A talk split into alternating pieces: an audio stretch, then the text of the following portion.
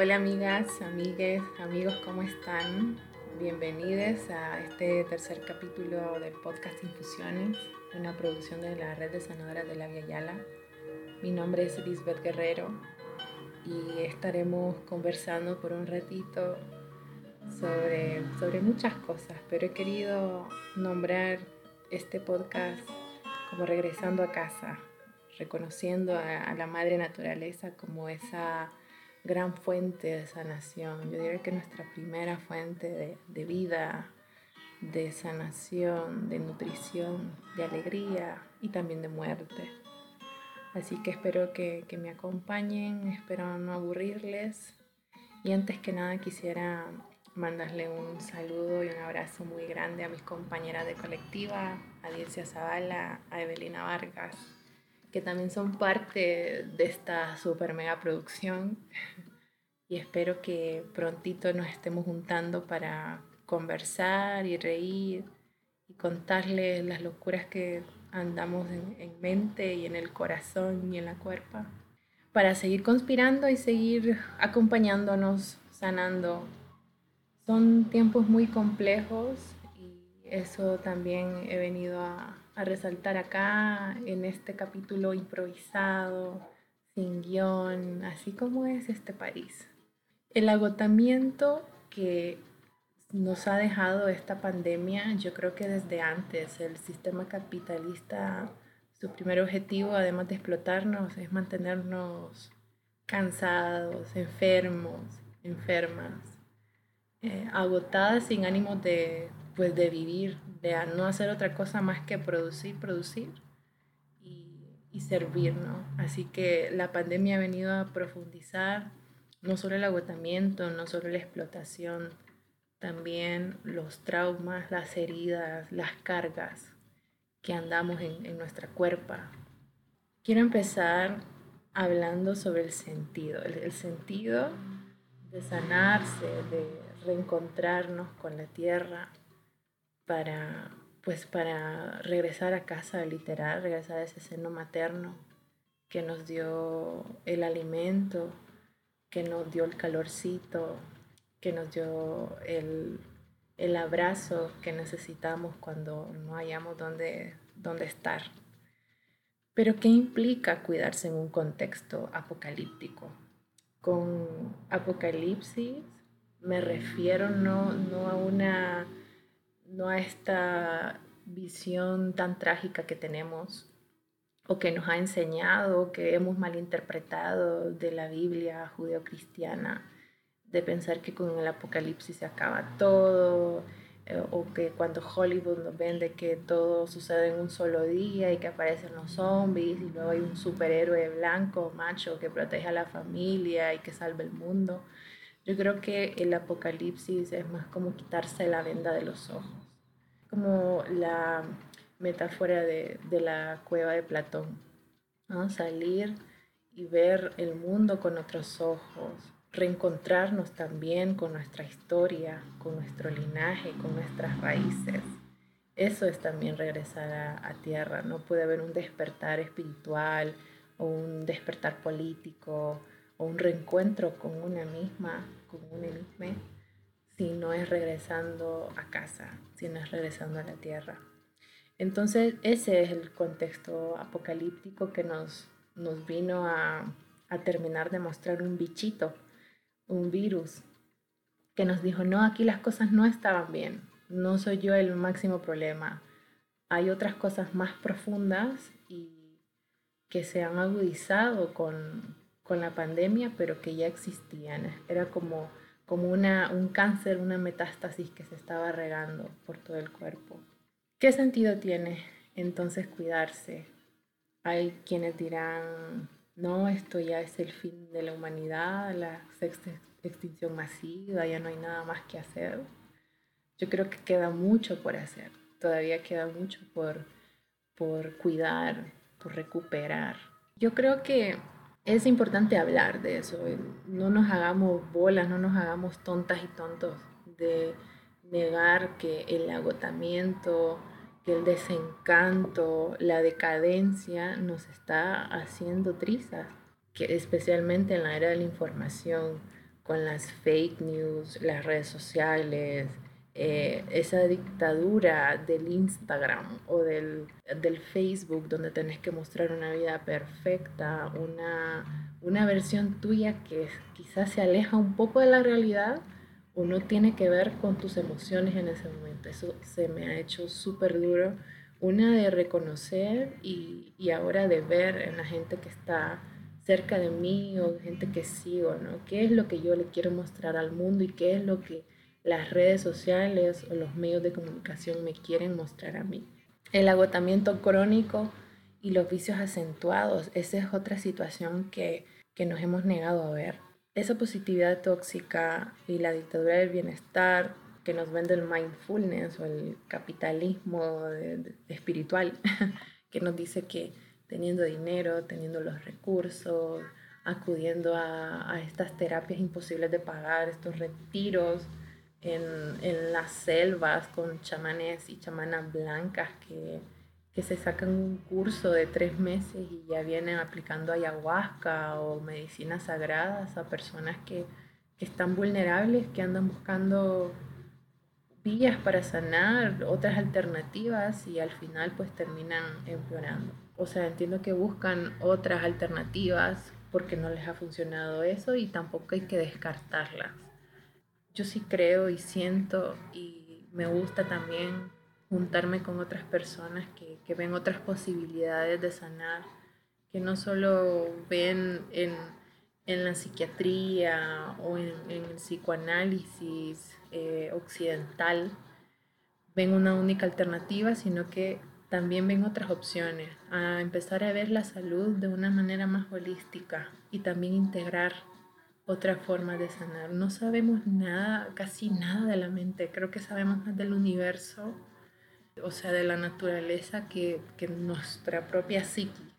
De por qué estamos aquí, qué, qué fue lo que ocurrió que nos hizo llegar a este punto de desarrollar tanto nuestro lado racional, nuestro lado científico y olvidar nuestro lado mítico, nuestro lado fantástico, un mundo que cada vez es más decadente, más injusto, más polarizado, con, una guerra, yo no sé si llamarla silenciosa, pero sin duda es, una guerra, es una guerra contra la salud física, mental y espiritual de las personas.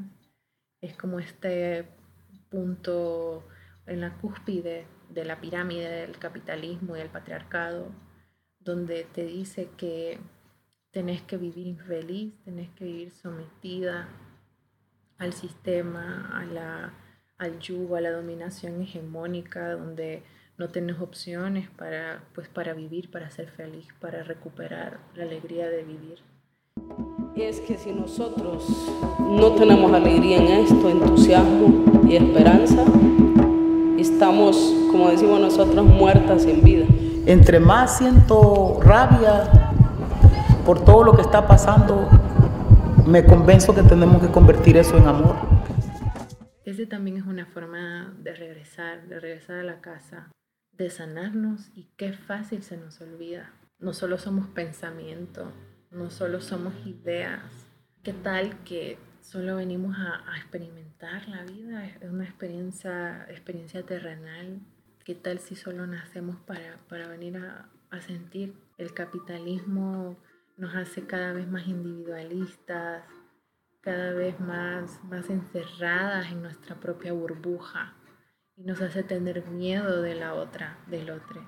Los pasos apurados hacia, pues hacia lo desconocido, que nosotras yo creo que en Honduras estamos acostumbradas a vivir en crisis, a estar cerquita del abismo, como que decimos, no, no, no, después del golpe de Estado no puede pasar cosa peor. Bueno, pasó, siguieron pasando una serie de eventos desafortunados como el fraude electoral, el asesinato de Berta Cáceres, todas las caravanas migrantes, los femicidios, el aumento de la violencia en nuestro pueblo que además ha sido negado por autoridades locales y por autoridades, las autoridades coloniales, ¿no? el, el patrón de la hacienda dice que este gobierno, esta narcodictadura, ha hecho un buen trabajo en, el tema de seguridad, cuando vos ves alrededor, cuando vos escuchás los tiros en la noche, cuando ves las masacres, cuando ves a candidatas políticas asesinadas, cuando ves a, la mujer, a la misma mujer asesinada por el hombre en su casa, en su propia casa. Son cosas que, que, no, que no se pueden negar. ¿Cómo voy a ser yo completamente feliz si veo que mi comunidad, mi país está desangrándose y está desangrándose lentamente cuando hago esa metáfora de un país que se desangra? Me acuerdo de Don Telmo, eh, 2018, si no me equivoco, por enero, en Sabacolón estaba, pues el señor llegó ahí a manifestarse, venía de trabajar, era, era un campesino como muchísima gente en este país, que terminó su jornada, se sumó a la protesta y recibió un balazo y se desangró, se murió delante, a los ojos de todo el mundo. Volver a la naturaleza, entonces es también reconocer que hay problemas, que hay, hay una realidad común que no puedo evitar, que no hay burbuja, no hay anestesia, no hay meditación mindfulness que lo niegue. Y eso no significa de que como, como las otras personas están sufriendo, entonces yo tengo que seguir sufriendo también. No, se trata de ser empáticas, empáticos con la historia de los demás, que también es nuestra historia. Todavía no nos recuperamos de dos huracanes acá en Honduras, Eta y Ota, que azotaron muy fuerte la zona norte en octubre del año pasado, sí, en plena pandemia, sí, en pleno estalle de la corrupción política que también se ha profundizado con esta pandemia. Es insólito y es agotador no hay que negarlo, no hay que ver para otro lado. Creo que, como decía Carmen, la indiferencia es nada más que el miedo de ver la herida. Y la indiferencia, así como cuando te parchas, así cuando evitas y huís al dolor y a los problemas con vicios, con anestesias, con parches, te profundiza más a la larga ese dolor y ese sufrimiento. Entonces, cuando uno es indiferente y voltea para otro lado y cree que esa realidad nunca te va a llegar a vos, es cuando, no sé, es cuando suceden cosas. Y como el cuerpo y la naturaleza y la vida es tan sabia, siempre te lo demuestra, siempre te anda mandando señales. Y, y el, el esfuerzo que hacemos, la valentía que hacemos, de ver al otro, al otro, es la misma fuerza que requerimos para voltear a vernos a nosotros mismos. Reconocer que somos seres dañadas, dañados, heridos, rotos, lo que quieran, pero no somos muertos, no estamos muertas todavía. Estamos vivas, estamos muy vivas, adoloridas, agotadas, cansadas, explotadas, pero estamos todavía luchando, estamos recuperando y luchando en el buen sentido de, apostar por, por, el buen vivir, por los buenos vivires, así como nos enseñan nuestros hermanos, nuestras hermanas de los Andes, del sur, de este hermoso continente, que nos dicen hay otras posibilidades de vida y cómo han llegado a ese nivel, a esa filosofía de vida, pues es reconociendo a la madre naturaleza como un ser vivo, como una sujeta que tiene derechos, porque es un ser vivo y es la madre de todas y todas. No es, no es una roca como me dijo una vez un biólogo, qué vergüenza. no somos amos y dueños de la tierra, ni de ninguna otra especie. Tener más respeto por la madre que nos parió, tener también amor hacia los maestros guías, hacia ella, hacia eso que nos constituye, que nos hace humanos, que nos hace tener la vida.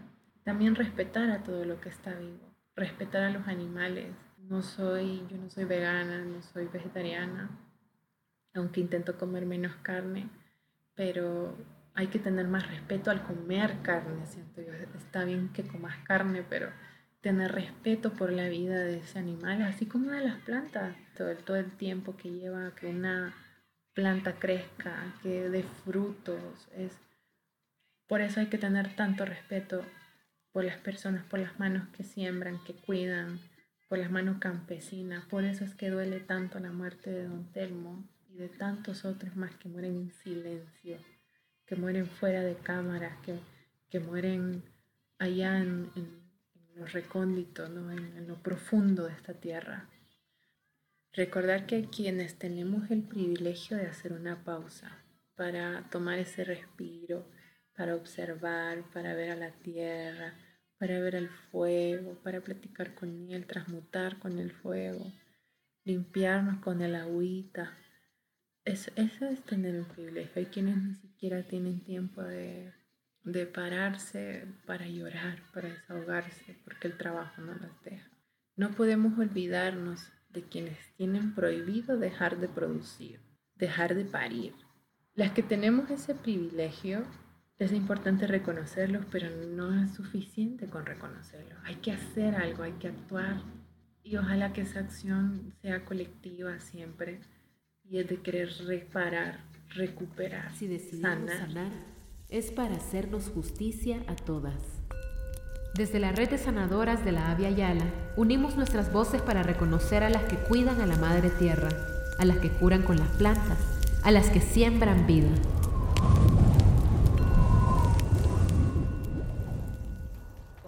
que ayer me fui a vacunar, a poner la primera dosis de la vacuna y uno de los efectos secundarios normales que dan es una diarrea. Yo tengo una tremenda diarrea.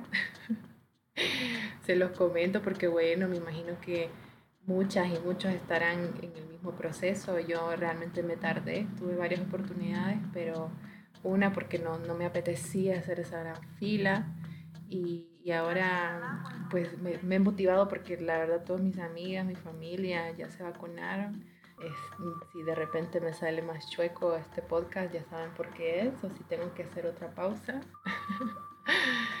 es bueno retomar el, el cuidado del cuerpo, es también regresar a casa, regresar a casita, a nuestra primera unidad territorial, a nuestro primer lugar de defensa, de amor, de cuidado, de supervivencia y cuidarlo sin esas ataduras, sin, esos mandatos del mindfulness que hacen más daño que bien, que te dicen que hay que ser de determinada manera, que hay que hacer dietas imposibles o que hay que estarse todo el día haciendo ejercicio, hay que aprenderse todas las poses de yoga, hay que hacer todas las meditaciones que existen, hay que comprarse todas las, las piedras, los, los remedios mágicos, tomar todas las plantas sagradas que nos ofrecen muchas veces personas que no tienen ni idea de cómo funcionan las plantas sagradas. Recordar ese diálogo, mantener un diálogo constante con el cuerpo es también mantener un, un diálogo con la naturaleza, es aprender a conectar también con los otros cuerpos, aprender a respetar otros cuerpos. Ahora me ha pasado una situación de, de reconocerme a través de personas que, que no están a gusto con su cuerpo. A mí me costó mucho tiempo aceptarme tal cual soy, amarme, gustarme, ¿no? Y, y ese, esa aceptación te hace de alguna manera aceptar los otros cuerpos, aceptar la diversidad de cuerpos y de sabores y de olores, colores que, están también en la madre, que también son preciosos, que también son sagrados y también son dignos. Eso es muy importante. Una persona que aprende a respetar la dignidad de, de, la, de la otredad, del colectivo, pero también del, del cosmos entero, es alguien que, que, ha reconocido la dignidad en sí misma, en sí misma, ¿no? el, el amor propio, como esa llamita, como esa, esa primer, ese escudo, ¿no? esa primera fuerza que encontramos en, el cuerpo desde que nacemos. Y tampoco comparar nuestros procesos con los de otras personas. Comprender eso también, que todos los sueños, así como todos los despertares son sagrados, que no me corresponde a mí decidir quién está bien o quién está mal o quién es merecedor o quién es, quién es digna de pues de mi compañía, de mi amor. Trascender eso, eh, yo creo que se logra a través de nuestra propia aceptación de que no somos perfectas, de que no tenemos por qué estar todo el tiempo bien, de que está bien cagarla de vez en cuando, que las personas cometemos todo el tiempo errores, que, que van a pasar, que van a seguir pasando cosas, que, que son tiempos muy agitados, son, son tiempos muy extraños. Dicen, dicen los chinos, son, son tiempos raros. Cuando pasan cosas es que son, son algo está pasando. Y, la madre naturaleza, yo siento que desde hace rato nos está queriendo decir algo, no solo a través de un virus. Ese entendimiento del cuerpo, además de, de la aceptación, es la capacidad que tenemos para juntarnos con otras. Somos seres que nacimos para, para vivir en sociedad, para vivir en manada. A mí, bueno, a veces me dan ganas como de irme a lo más alto de una montaña y hacer una casita y tener animalitos y vivir sola. Pero la verdad es que me hace muchísima falta la presencia de la corporalidad. Me, me gusta mucho compartir, sentir otros cuerpos cerca de mí, em, el abrazo, el, contacto, eso que nos han negado desde hace un año y medio, que nos dicen que, que no podemos estar más de 10 personas en un lugar. Es muy duro, los efectos del confinamiento y del distanciamiento social ya los estamos viendo, los efectos muy, muy severos pero yo creo que se van a, prolongar. Bueno, no sé cuánto tiempo vaya a durar esto, pero a medida pasa el tiempo vamos a ir sintiendo esos efectos adversos. ¿Y cómo le hacemos? Pues la contrapartida, juntándonos, juntándonos. La virtualidad es una herramienta para, para escucharnos y para vernos de repente, pero el, contacto físico, la fuerza que tiene un abrazo, que tienen dos manos, eh, que nos intuya sobre tu cuerpo. Es, es, muy importante, es muy, muy importante no hay que, que renunciar a eso. Entonces juntarse para acompañar, porque a la larga eso es lo único que podemos hacer, acompañar. Eh, somos acompañadoras de procesos. Abrazar también, hacer uso de la presencia física del cuerpo, de la fuerza de la, del tejer comunidad. El, tejido se refuerza cuando está la presencia del cuerpo. Y eso, el, el, cuerpo es el que sana. Al final la medicina, vos te tomas una pastilla, te tomas una planta, un té, eh, te hacen reiki, te pueden hacer mil terapias y al final el que te sana es tu cuerpo, es tu propio cuerpo. La familia también que, que nos contiene, que nos abraza, que está ahí siempre cuando todo el mundo se va entonces, reconocer que, que no estamos solas también es, es, un, es sanador, es liberador.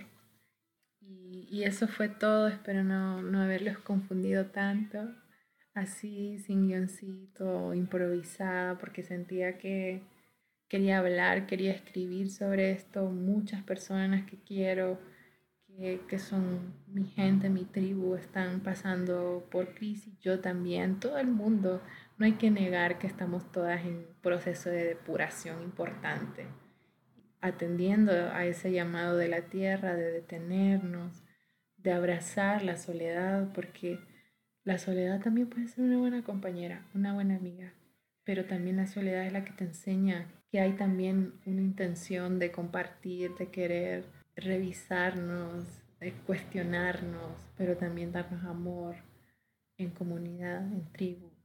Entonces, esto es un recordatorio para mí misma, para ustedes y para quienes nos están escuchando, más allá de estas latitudes, de que no están solas ni solos, que estén muy bien y espero que nos encontremos prontito. Y a la memoria de todas ellas nos infusionamos con hierbas y flores para conversar sobre los caminos que transitamos en la recuperación de la alegría y la ternura, como nuestra principal acción política subversiva.